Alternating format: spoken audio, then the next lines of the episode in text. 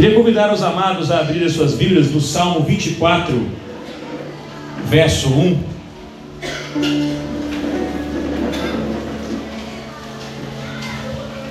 Salmo 24, verso 1. Diz assim a palavra do nosso Deus: A terra e tudo que nela há são do Senhor, o mundo e todos os seus habitantes lhe pertencem. Vou ler mais uma vez: A terra e tudo que nela há são do Senhor, o mundo e todos os seus habitantes lhe pertencem. Meu querido, nessa noite, eu gostaria de trazer uma palavra de Deus para a sua vida. E essa palavra Deus tem falado comigo já há algum tempo, e nessa noite eu tinha que trazer essa palavra. Então, se você está aqui, já pense o seguinte: essa palavra não é para o irmão que está do seu lado, essa palavra é para você, é para mim. Porque muitas vezes a gente pensa nisso.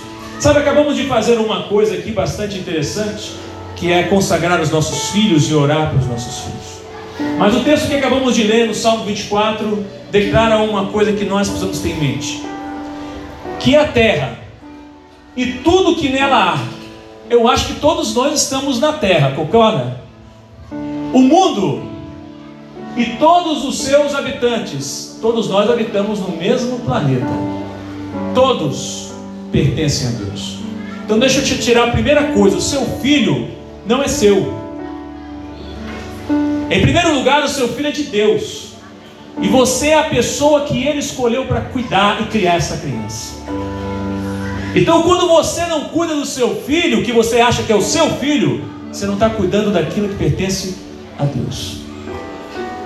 E muitas vezes a gente cria os nossos filhos como se nós fôssemos propriedade, eles fossem propriedade minha. Mas o que a Bíblia diz é que tudo e todos pertencem ao Senhor. E para ilustrar dois, dois ou três princípios nessa noite, eu quero convidar vocês a passarem por um texto que está lá em Gênesis, no capítulo 14, do verso 14 ao verso 23. Nessa noite eu e você precisamos aprender esse princípio de que Deus é dono de tudo. Deus não é dono de alguma coisa. Você pensa que tem alguma coisa, mas no final, hoje, no final, quando você sair daqui, você vai saber que Deus é dono de tudo. Gênesis 14, a partir do verso 14, diz assim: Quando Abraão, quando Abraão soube que seu sobrinho Ló havia sido capturado, mobilizou os 318 homens treinados que tinham nascido em sua casa. Perseguiu o exército de que Kedolaomer até alcançá-los em Dan, onde dividiu os homens em grupos e atacou durante a noite. O exército de Kedolaomer fugiu, mas Arão o perseguiu até Obar, ao norte de Damasco. Abraão recuperou todos os bens saqueados e trouxe de volta Ló, seu sobrinho, com todos os seus bens, as mulheres e os outros prisioneiros. Depois que Abraão, Abraão regressou vitorioso do conflito com Kedolamer, e todos os seus aliados, o rei de Sodoma saiu ao seu encontro no vale de Sabé, conhecido como Vale do Rei. Melquisedeque, rei de Salém e sacerdote do Deus Altíssimo, trouxe pão e vinho e abençoou Abraão, dizendo: Bendito seja Abraão pelo Deus Altíssimo, Criador dos céus e da terra. E bendito seja o Deus Altíssimo que derrotou seus inimigos por você. Então Abraão entregou a Melquisedeque um décimo de tudo, todos os bens que havia recuperado. O rei de Sodoma disse a Abraão: Devolva-me apenas as pessoas que foram capturadas. Fique com os bens que você recuperou. Abraão respondeu ao rei de Sodoma: Juro solenemente diante do Senhor, o Deus Altíssimo, Criador dos céus e da terra, que não ficarei com coisa alguma do que é seu, nem sequer um fio ou uma correia de sandália do contrário, o rei poderia dizer: Fui eu quem enriqueci Abraão. Meu irmão, essa história que eu acabei de ler retrata um contexto. Abraão, ele ainda não era chamado de Abraão, mas era Abrão. Ele havia, em um momento da sua vida, se separado do seu sobrinho Ló, e Ló havia ido para Sodoma, constituir a sua família ali, a sua vida em Sodoma. E acontece que quatro reis entram em guerra contra cinco reis, e o rei de Sodoma estava entre eles, o reinado de Sodoma. Acontece que esses quatro reis subjugam o reinado e levam todo aquele povo refém e saqueiam toda a cidade. Abraão, ao receber essa notícia, ele tem apenas duas decisões a tomar. Uma, eu não mandei Ló ir para lá, ele foi para lá porque ele quis. Então ele que se vire, que Deus o guarde, que Deus o proteja. Essa era uma decisão que ele poderia ter tomado. Mas, segundo o próprio texto, ele toma a decisão de que Ló, sendo seu sobrinho, ele junta 318 homens, servos teus. E a Bíblia deixa claro que Abraão não era um homem de guerra. Porque você pode falar de Davi, você pode falar de vários outros homens de guerra, mas Abraão não era um homem de guerra. E ele junta esses 318 homens e vai ao encontro. E o que acontece? Acontece que ele consegue sobrepujar os outros quatro reis. E ele vence a batalha e traz Ló, a sua família, todos os bens, tudo de novo. E você vai falar assim, pastor, e o que, que isso tem a ver com o que o Senhor está ensinando nessa noite? Tem tudo a ver. Porque no momento que nós acabamos de ler, Abraão chega para dar o que a gente chama de o dízimo a Melquisedeque. E eu sei que muitas pessoas pensam que o dízimo é algo da lei, mas o dízimo não é algo da lei, o dízimo é algo que antecede a lei. E quando ele chega ali para dar a décima parte para Melquisedeque, Melquisedeque vai passar por alguns princípios importantíssimos que eu e você precisamos ter.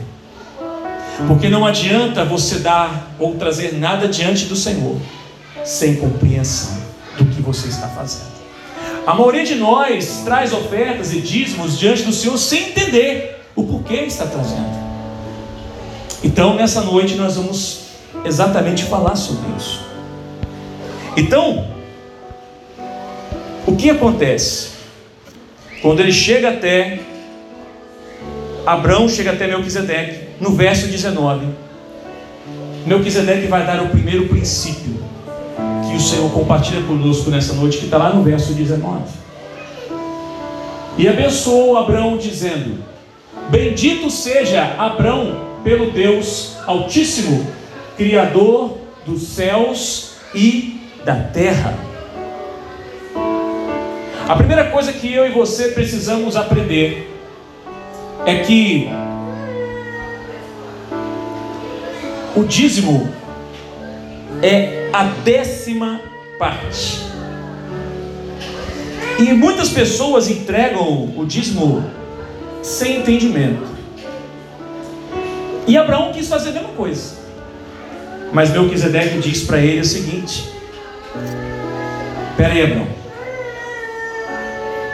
Primeira coisa que você precisa entender: você vai entregar algo para alguém que é dono de tudo. Da terra ao céu, tudo pertence a Ele. Então a primeira coisa que eu e você precisamos entender, nós não entregamos o dízimo ou a oferta ao Senhor porque Deus precisa, Ele não precisa de nada, Ele é dono de tudo. Isso é uma consciência que nós precisamos ter. Deus não precisa do meu e do seu dinheiro para nada.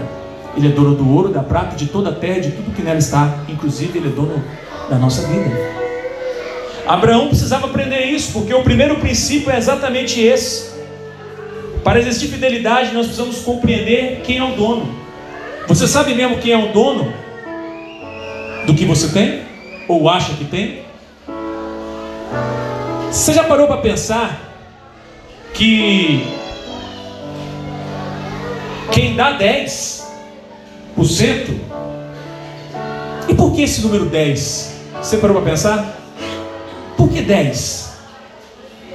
Por que 10, pastor? Então, o 10 na Bíblia, irmão, ele tem um simbolismo que eu queria que você entendesse. Para falar sobre isso, os números da Bíblia são bastante interessantes, porque o 7 significa a perfeição. Deus fez o, o mundo em 100 dias e no sétimo descansou. O 7 tem a ver com a perfeição, que tudo Deus faz é perfeito. Tem o 6, que é o número do homem. Tem o 4, que é o número de totalidade. Toda vez que a Bíblia fala 4, os quatro cantos da terra, os quatro cavaleiros do Apocalipse, significa totalidade. Tem o 3, que significa unidade, o 3 de trindade. Jesus falou: onde dois ou três estiverem meu nome, ali eu estarei. Tem o 12, que significa autoridade e governo. Você tem as 12 tribos, você tem os 12 apóstolos. E o 10? Por que 10? Por que a décima parte?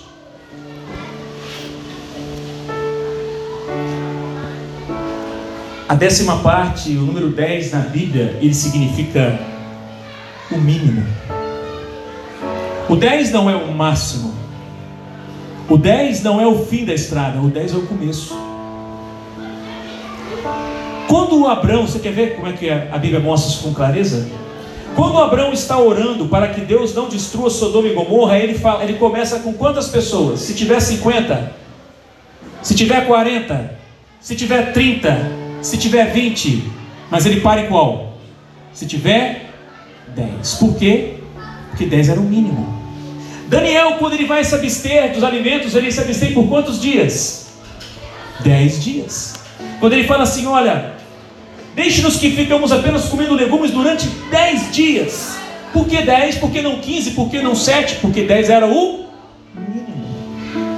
Quando você vai para Apocalipse capítulo 2, 10, lá diz o tempo de provação de 10 dias, quer dizer o que? É um mínimo, quer dizer que a igreja passará por uma grande provação no final, a grande tribulação, mas ela será rápida, ela será pequena. Quando você vê Isaac, que ele vai procurar uma esposa, Abraão manda ele lá e quando ele chega na casa de Rebeca lá, ele ele quer levar ela embora.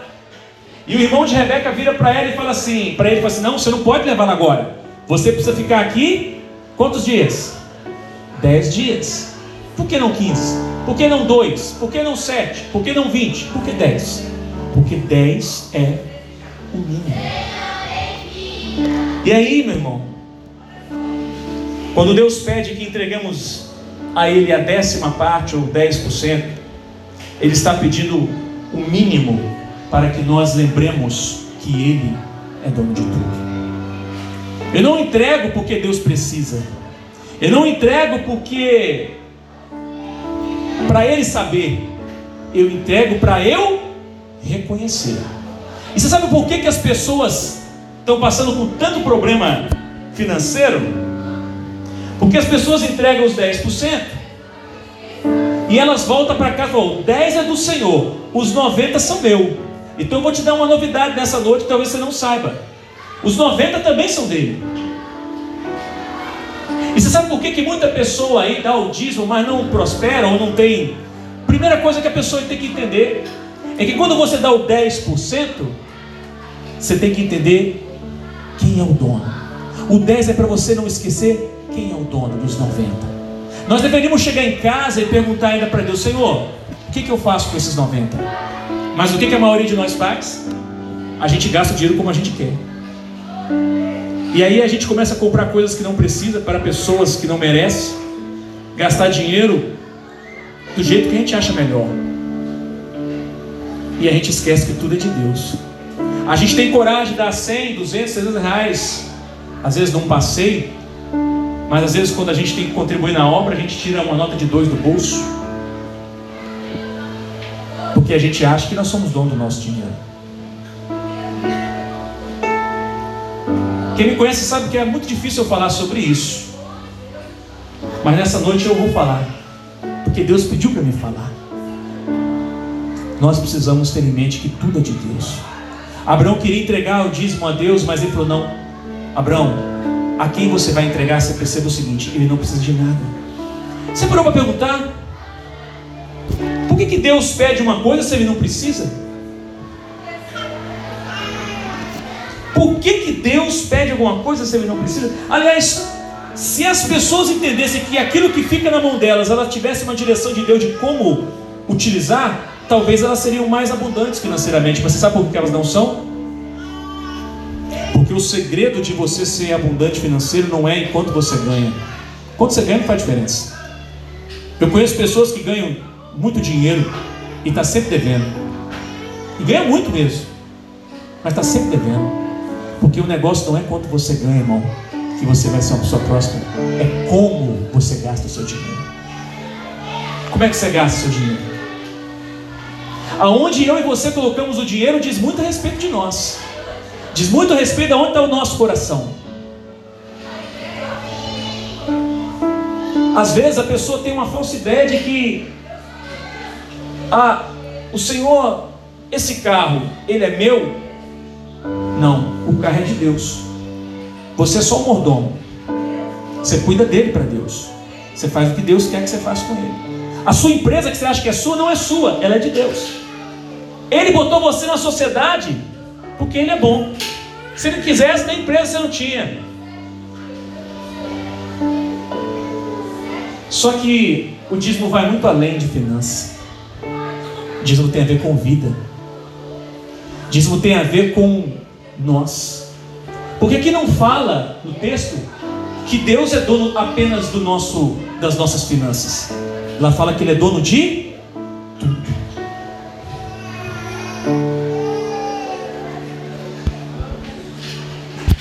Então por que, que eu devo entregar, pastor? Pelo mesmo motivo que você ora. Você ora porque Deus precisa da sua oração? Você vê aqui no culto que Deus precisa que você cultua Ele, Ele acordou, ele, Deus levanta do dia e fala assim, nossa, hoje eu tô, eu tô para baixo. Então vou levantar os irmãos lá santificar para cultuar, para que eu fique mais feliz. Deus precisa mesmo que a gente cultua Ele, irmão? Ele tem os anjos que fazem isso muito melhor que nós. Então por que, que nós cultuamos? Por que, que eu e você oramos? Por que, que eu e você evangelizamos? Ele poderia pedir aos anjos. Mas por que, que ele pede para a gente fazer isso? Por que, que eu e você precisamos fazer boas obras que ele pede? É porque ele precisa que nós fazemos ou porque será que nós precisamos fazer para entender que ele é dono de tudo? Quando você ora, o dia de Deus continua a mesma coisa, Deus continua a mesma pessoa, ele não muda, a Bíblia fala, mas você muda. Quando você ora, você muda. Quando você vem no culto, você muda. Não é Deus que muda, é você e eu que mudamos. Quando eu dobro meu joelho para orar, por que quando eu vou, que eu estou na rua e faço alguma coisa errada e de noite eu venho pedir perdão para Deus, Senhor, me perdoa que eu falei um palavrão lá no trânsito. Ué, mas Deus não é onisciente? Ele não sabe de tudo, ele não vê tudo, ele sabia que você estava lá quando você falou o palavrão, mas por que, que você ora? Você não ora para ele saber. É o mesmo motivo pelo qual você dá o dízimo ou você oferta. A gente faz as coisas para Deus. Não é porque Ele precisa que nós façamos. A gente faz porque a gente está criando um vínculo relacional com Ele. Abraão estava criando um vínculo relacional com Deus. E Abraão começou a entender que Deus era dono de tudo. Melquisedeque fala assim: Abraão, o que está na terra é o céu. Você tem que saber o seguinte: o que você quer dar para Deus, entenda ele não tem falta de nada.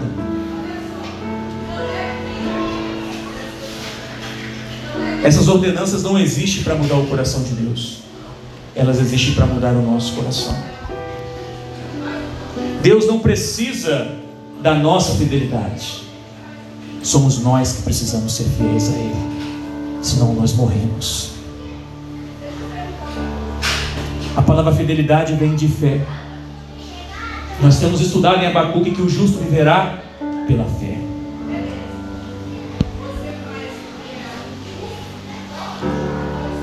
Somos nós que precisamos de Deus.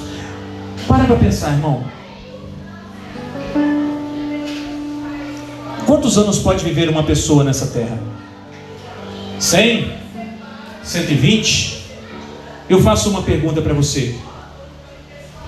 Você entende que a sua vida não te pertence? Você entende que você não pode fazer tudo o que você quer? Você deve satisfação a quem é seu dono. Você entende, irmão? Você entende que você não pode andar na rua vestido de qualquer forma? Você não pode fazer isso, eu não posso. Porque esse Deus é meu dono. Eu não posso fazer determinados procedimentos, falar qualquer palavra, porque Deus é meu dono. Se eu e você não damos conta de cuidar da nossa vida durante 24 horas, eu pergunto para você: nós vamos dar conta de cuidar na eternidade? Se 24 horas nós temos dificuldade. Quando Jesus vira e fala para nós o seguinte: Foste fiel no pouco, sobre muito eu vou te colocar. As pessoas sempre veem esse, esse versículo contexto financeiro, mas não é isso. Jesus está falando o seguinte: Eu sou o Senhor da vida, eu vou te dar a vida, eu sou dono da sua vida, então eu vou te dar uma vida. Você vai viver 80, 90, 100 anos que seja. Se você for fiel nessa vida, eu vou te colocar sobre uma eternidade. A gente acha que Deus, Ele nos deu essa vida para a gente se divertir e fazer o que a gente quer. Não, meu irmão. A nossa vida existe para nós fazermos a vontade dele. Só para isso nós existimos. Porque dele, por ele, para ele são todas as coisas. Eu não oferto, eu não trago dízimo nesse altar, eu não trago oferta, eu não, eu não oro, eu não faço as coisas porque Deus precisa, eu faço porque sou eu que preciso. Senão eu morro. Eu pertenço a Ele, você pertence a Ele. Se seus filhos pertencem a Ele, como é que você cria seus filhos? Como é que você cuida dos seus filhos?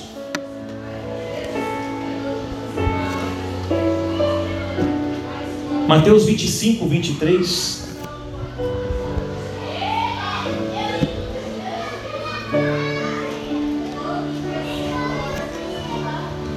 Muito bem, meu servo bom. Você foi fiel na administração dessa quantia pequena.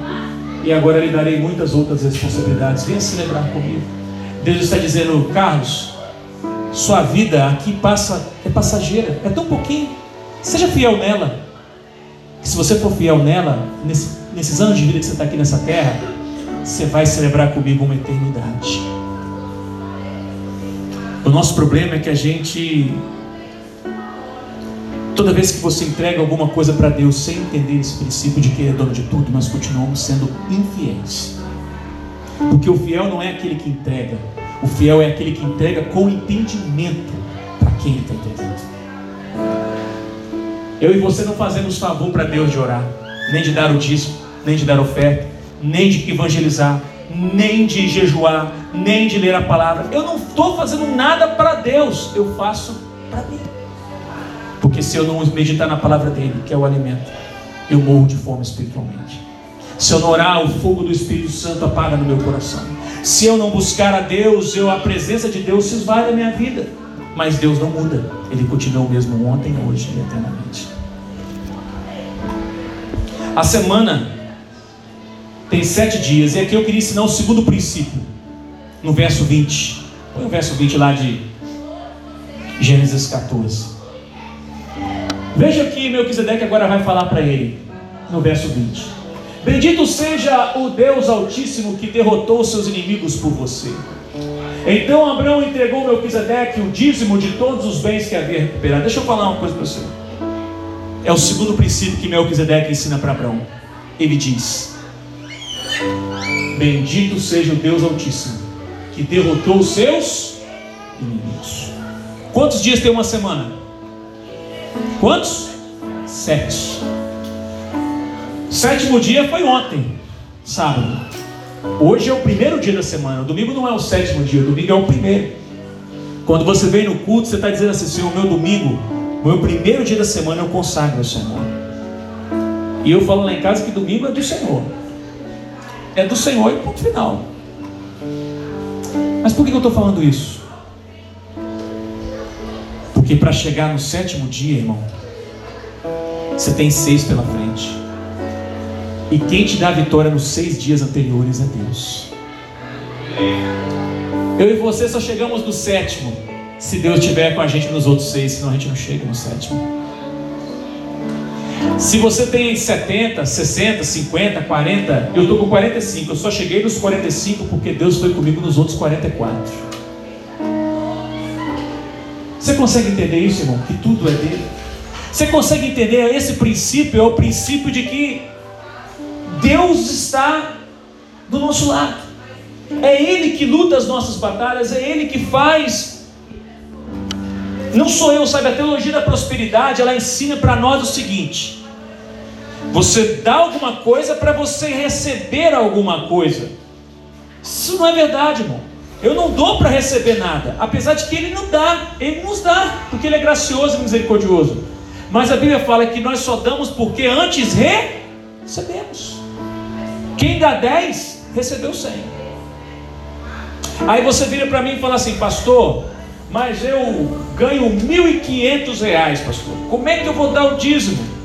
Meu irmão, vai lá e pergunta para aquele irmão que vive com mil reais. Ele vai te ensinar como que ele dá e está vivendo. Sabe qual é o nosso problema? Nós arranjamos problemas para nós. E depois ficamos culpando porque nós não prosperamos, nós não avançamos, nós não crescemos espiritualmente, porque nós não temos tempo para Deus nós não buscamos o tempo devido de Deus. Nossas finanças, nossa vida é administrada pela gente, não é por Deus. Nós não entendemos que se temos alguma coisa, foi o Senhor quem lutou por nós e nos deu. Quantos aqui tem carro? Levanta a mão aí. Levanta a mão aí quem tem carro.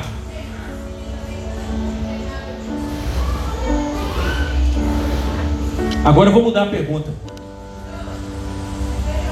Levanta a mão aí quem está tomando conta do carro do Senhor. Porque o carro não é seu, meu querido. Nem a roupa que está no seu corpo é sua. Nada é seu. Sabe aquela geladeira que você abre lá? Tem comida quando você abre? Aquela cama que você deita? Aquela televisão bonita que você comprou com o seu dinheiro? Deixa eu dizer para você: você só tem ela porque Deus te deu. Tudo é dele. E às vezes a gente olha para o Senhor e fala assim: ah, qualquer coisa para Deus está bom. Deus entende. Ele entende? Você acha que ele entende? Me mostra onde ele entende na Bíblia. Jesus vira quando ele está. Irmão, eu gosto muito dessa passagem. Ele está conversando com os apóstolos e está no momento do ofertório. E vem uma senhorinha. E ela coloca. Jesus para. Ele para. Ei, ei, ei, ei, ei, olha, olha, olha, olha, olha, agora, todo mundo olha para ela, olha para ela, olha para ela, fica os apóstolos, todo mundo assim, meu Deus, o que está acontecendo? O que está acontecendo? O que está acontecendo? Olha para ela, olha para ela, olha para ela. Aí eles olham lá, a senhorinha joga duas moedinhas no gasofilaço. Aí eles estão assim, o que, que Jesus está falando? Olha o que? O que, que ela fez de tão grande assim? Eu vi um cara jogar uma bolsa de dinheiro lá, outro cara jogou uma mala de dinheiro. Jesus fala assim, tá vendo? Essa senhora, todos os demais deram o que lhe sobejava, mas ela deu tudo que ela tinha. Irmão, como eu posso vir aqui pregar uma palavra para você se eu não viver um princípio de fidelidade? Como você que está aqui no louvor, que faz parte da liderança, que quer participar ou servir o Senhor de qualquer maneira, nós precisamos ser fiéis. Não é porque Deus vai te dar nada, não, irmão. Ele já te deu tudo. Seja grato. Sabe, você quer trazer uma pessoa para ser sua inimiga, você falar com ela de dinheiro. Nós somos assim. Pastor, você pode falar de tudo, mas se você mexer no meu dinheiro, continua assim. Um dia você vai saber que o dinheiro que você administra não é seu, de uma forma ou de outra. Abraão, no final desse texto, ele, lá no finalzinho, pode ir para Aí, verso 23. Verso 20, vamos 22. Abraão respondeu ao rei de Sodoma: Juro solenemente diante do Senhor, o Deus Altíssimo, Criador dos céus da terra. O rei de Sodoma vira assim: Abraão, eu só quero as pessoas, me devolve apenas as pessoas. Tudo que você ficou lá, pode ficar para você. E pela lei, o código de Hammurabi, ele tinha direito, ele podia ficar com tudo. Mas sabe o que Abraão fez? Verso 23: Juro que não ficarei com coisa alguma do que é seu nem sequer um fio ou correia de sandália, do contrário, o rei poderia dizer: Fui eu que enriqueci Abraão. Sabe o que Abraão está dizendo? Eu não preciso de você. Eu não preciso que você me dê nada para dizer que você me enriqueceu, porque o meu Deus já me deu tudo o que eu preciso. Isso é a consciência de alguém que entende o Deus que serve. Isso é a consciência de alguém que entende a quem ele é fiel. Não adianta trazermos nada, você pode trazer a maior parte que você quiser aqui. Você pode fazer da sua vida várias coisas, o que você quiser, se você não entender o princípio de que Deus é dono do seu trabalho, de que Ele é dono dos seus filhos, de que Ele é dono dos seus bens, de que Ele é dono da sua vida. Você não pode fazer do seu corpo o que você quer. Até os glutão vão prestar conta a Deus do que, eles comem no dia de amanhã. Você fia o pé na jaca, está cheio de problema de colesterol, está com Problema de natureza? Pois é. Problema não vem de graça. A conta uma hora vem. Por quê? Porque nós administramos o nosso corpo como se fosse nosso. Nós não entendemos que o nosso corpo é do Senhor. Mas uma hora a conta vem. Jó 41, 11. Jó foi um homem que deu tinha tudo e perdeu tudo, inclusive a sua família. Jó 41 anos. Ele chega e fala para Deus: Senhor, vê, quem me deu alguma coisa para que eu precise retribuir? Depois Deus fala aqui. Quem é? Tudo debaixo do céu me pertence, o Senhor fala. Tudo debaixo do céu me pertence. Deus está dizendo o seguinte: quem é aqui que me deu alguma coisa? Ninguém me deu nada. Você só me dá porque eu já dei tudo para vocês. Princípio de fidelidade. Princípio de que Deus é dono de tudo. Sabe quando você entende que o seu corpo não é seu, você não pode falar coisas que você não deve, você não pode vestir roupas que você não deve, porque você entende que a sua vida pertence a Deus. Romanos 14, verso 8, vai dizer o seguinte: Se vivemos é para honrar o Senhor, e se morremos é para honrar o Senhor. Portanto, quer vivamos, quer morramos, pertencemos ao Senhor. Não é o que você dá para Deus é como você entende quem Deus é, por que você dá para Ele, por que você devolve para Ele, por que você entrega. Irmãos, nós como cristãos precisamos entender que tudo é de Deus, tudo é dele. Quando você sai para evangelizar, você não está fazendo um favor para Deus, você está fazendo para você, porque quando você prega o Evangelho, você está fazendo o privilégio que os anjos poderiam fazer, mas Deus escolheu você para fazer. Quem é que melhora é você. Quando você chega nesse culto aqui, você acha que Deus melhora, fica mais feliz porque você está no culto, Deus não muda, Ele continua o mesmo. Mas eu e você mudamos quando saímos desse culto, nós saímos melhor. Ou talvez saiamos pior. O que vai mudar é a posição do seu coração. Que, que você vai fazer com as palavras hoje o Senhor te entrega? Você entende? Se você olhar para tudo aqui, ó, a irmã Vera tem nos abençoado aqui com esse lugar. E uma vez ela falou uma coisa que eu nunca esqueço. Nem sei se ela está aí ainda, se ela já foi para. Não sei se ela está aí mas ela falou uma coisa que eu não esqueço. Ela falou assim, pastor,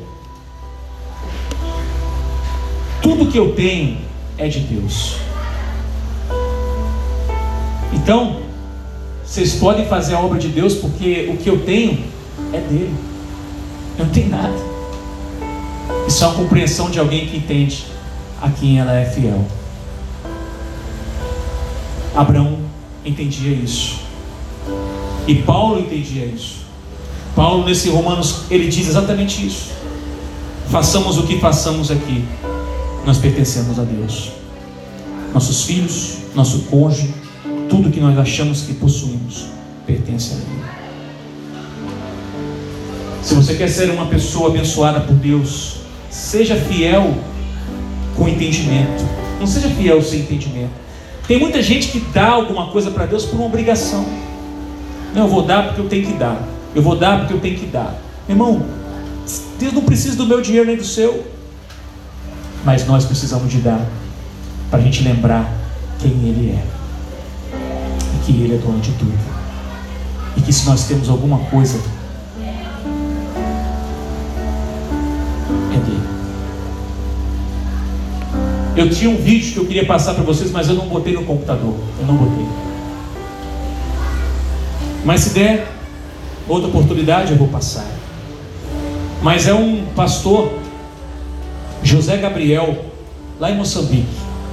Ele grava um vídeo e eu até entrei em contato para falar com ele. Ele grava um vídeo e ele mostra um, uma, um lugar assim, cheio de terra, irmão. Com os pau enfiados assim, ó. E aquela, aquele, aquele feno, aquele feno em cima, assim, por cima, como se fosse um telhado. E ele fala, aqui, ele falou, aqui é a nossa igreja. Aí ele fala assim, para aqueles irmãos que reclamam do lugar da igreja, aqui é a nossa igreja, irmão. Mas sabe que aqui vem? Ele fala assim, aqui vem grávida. Aqui a pessoa anda 10 quilômetros para estar aqui. E, e ele mostra o culto, irmão. Todo mundo rindo. Todo mundo glorificando a Deus com alegria. A gente vem, senta numa cadeira como essa, tem um bebedouro de água gelada, tem um banheiro para ir, tem um som, tem um microfone. E a gente senta aqui doido para ir embora, irmão. Já entramos pensando em sair.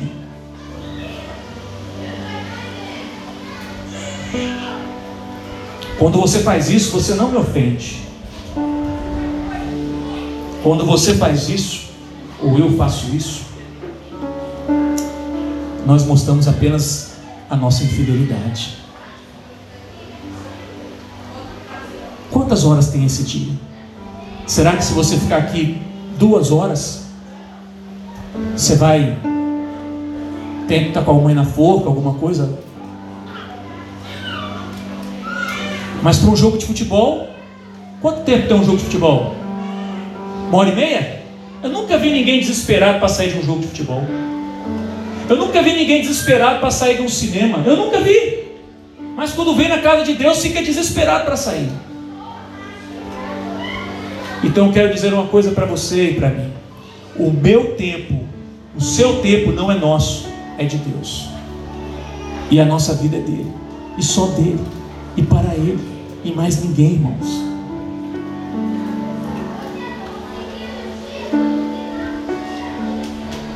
O mal do ser humano é que nós achamos que Deus é bobo. E nós ofendemos a, a inteligência de Deus. Fazemos coisas que não devíamos, como se Ele não estivesse observando. Falamos coisas que não deveríamos, como se Ele não estivesse vendo. Fazemos negócios obscuros, como se Ele não soubesse. Mas um dia, cada um de nós vai prestar conta, porque Ele nos deu tudo. E de tudo que Ele nos deu, Ele vai pedir a prestação, como Ele pediu aos servos da parada. Feche os seus olhos. Essa palavra não é uma palavra fácil de digerir, mas ela é necessária. Porque eu e você precisamos aprender nessa noite que Deus é dono da nossa vida. Ele não é apenas dono do nosso dinheiro. Ele não é dono apenas dos nossos bens. Ele é o nosso dono. Ele é o nosso Senhor. Ele é o nosso Salvador. E a palavra diz que nós fomos comprados por preço de sangue. Talvez nessa noite eu esteja falando para alguém que tem vivido uma vida como se fosse o dono da sua própria vida. E a pior coisa que pode acontecer a um ser humano é ele achar que ele é o dono da própria vida. Porque enquanto ele assim viver, ele vai sofrer. Enquanto ele assim viver um dia, ele vai entender que ele não tem nada e a única coisa que nós temos é Deus. Será que nessa noite tem alguém aqui que nos visita, talvez? Que o Espírito Santo está falando com você que chegou a hora de você se acertar com Deus. Que chegou a hora de você ser grato e entender que Deus é o seu Pai, que Ele te ama e que Ele tem te sustentado até aqui que quando você entra no seu trabalho, quando você abre os seus olhos pela manhã, é Deus que está permitindo isso. Se você pudesse ganhar todo o dinheiro do mundo para não abrir os olhos amanhã, de que serviria? Não serviria para nada. Talvez nessa noite eu estou falando para alguém aqui que tem lidado com o seu casamento como se fosse o seu casamento com o seu cônjuge como se ele fosse seu, com seus filhos como se ele fosse seu, com seus negócios como se eles fossem seus. E nessa noite Deus está dizendo para você, meu filho, entenda, eu sou dono de tudo.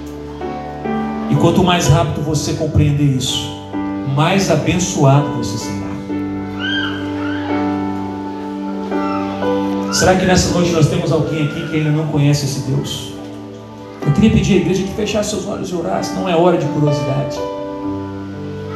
Eu sempre falo que aqui está sendo travada uma batalha espiritual. Será que nessa noite tem alguém aqui que quer fazer essa aliança como Abraão fez uma aliança com Deus? E Deus falou que ele sim prosperaria Abraão.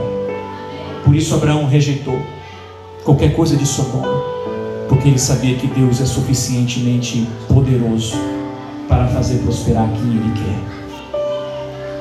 Será que nessa noite tem alguém aqui que quer entregar sua vida para esse Deus? Que quer se arrepender de ser o dono da própria vida e dizer: Senhor, nessa noite eu entendo que o Senhor é o dono da minha vida. Senhor, nessa noite eu entendi que os meus dias não são meus, eles são teus. Que as minhas horas não são minhas, elas são tuas. Que os filhos que o Senhor me deu são. Eu estou criando eles para o Senhor. Será que tem alguém aqui essa noite que ainda não conhece esse Deus? Se tem, levanta sua mão. Eu não vou me demorar. Não é por força nem por violência. Talvez você vai perguntar para mim, pastor. Poxa, eu não gostaria, pastor, de ter ouvido essa palavra hoje. Essa palavra foi muito difícil. Mas, meu irmão, nós não estamos aqui para ouvir o que nós queremos. Nós estamos aqui para ouvir o que precisamos. Nessa noite Deus manda dizer para você que a sua vida pertence a Ele. Essa igreja pertence a Ele. Tudo que tem aqui é dele. Tudo que os seus olhos podem ver é dele. E o que os seus olhos não podem ver também são dele. Porque dele, por ele, para ele são todas as coisas. Eu não vou me demorar, vamos orar. Se você está sentado aí, eu quero fazer uma oração por você. Se não há ninguém que deseja nessa noite entregar a sua vida a Cristo, se ainda há, levante a sua mão, vem aqui na frente. É a decisão mais importante da sua vida e a mais sábia. É a mais sábia. Porque o dia vai chegar, meu irmão. Eu gostando ou não, você achando que é ou não, um dia vai chegar.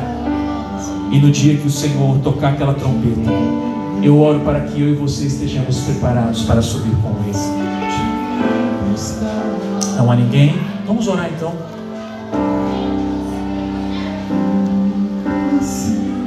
Pai, eu quero te glorificar pela tua bendita palavra, Senhor.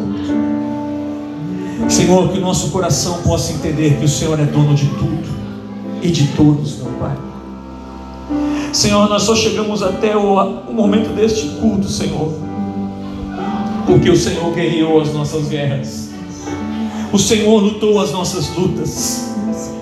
Nós só, só temos aquilo que achamos que temos, porque é o Senhor que tem nos dado. Qual de nós pode dar alguma coisa primeiro ao Senhor, pois se tudo que nós te entregamos, nós já recebemos de Ti anteriormente. Senhor, nessa noite, que a nossa percepção mude, que a nossa fidelidade mude, que nós possamos entender que ser fiel, Senhor, não é para o Senhor. O Senhor não precisa da nossa fidelidade, Senhor. Somos nós que precisamos ser fiéis para o nosso bem, Senhor. O Senhor não precisa de nada. O Senhor não precisa deste culto. O Senhor não precisa da nossa canção. O Senhor não precisa de nada. Mas nós cantamos. Nós te adoramos porque nós precisamos e ansiamos pela Sua presença. A nossa alma é vazia sem o Senhor. A nossa vida não tem sentido sem o Senhor. O nosso louvor sem o Senhor é apenas um cântico vazio. A Bíblia, sem a Sua presença, não faz sentido para nós, pois ela é a palavra viva, Senhor. Nós não, não vamos abrir mão da Sua presença, Senhor. Então, meu Pai, nos ensina a sermos governados por Ti. Nos ensina, meu Pai, a, pedirmos direção, Senhor, do que fazer, como fazer e quando fazer. Senhor, nos mostra que o maior bem que nós podemos ter é Cristo e mais nada. Que dessa noite essa palavra saia, ao sair daqui, essa palavra entre no nosso coração e nós saímos daqui não comentamos. Mas que o nosso coração saia esclarecido de que tudo que temos, tudo que somos, tudo que seremos pertence a Ti, Senhor.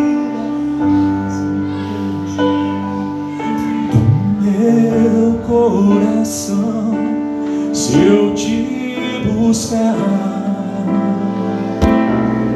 Você pode ficar de pé no seu lugar? É impossível manter estar perto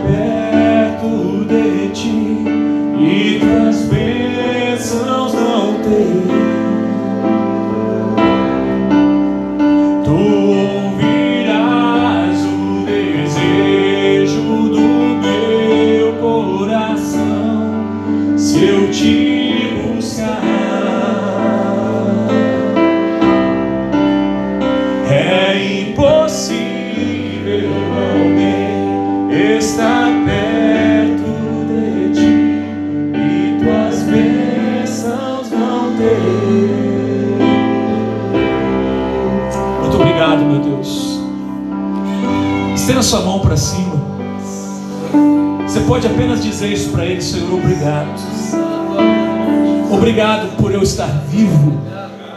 Obrigado, Senhor, pelo sustento que o Senhor tem me dado. Obrigado pela empresa que o Senhor me deu, pelo veículo que o Senhor me concedeu, pela casa onde moro, pela família que tenho.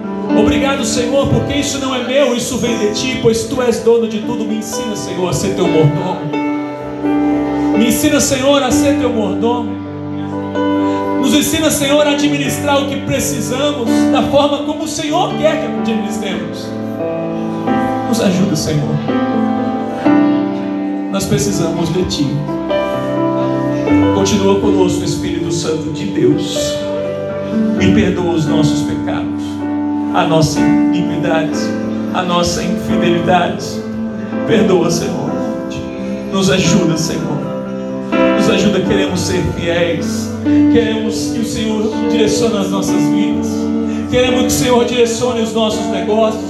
Queremos que o Senhor direcione os nossos relacionamentos. Queremos que o Senhor direcione na criação dos nossos filhos. Queremos que o Senhor direcione as pessoas que precisam ser salvas e conhecer a Sua palavra. Queremos, Senhor, que o Senhor nos direcione para o que o Senhor quiser, Senhor. A nossa vida é tua, nós te pertencemos, Senhor.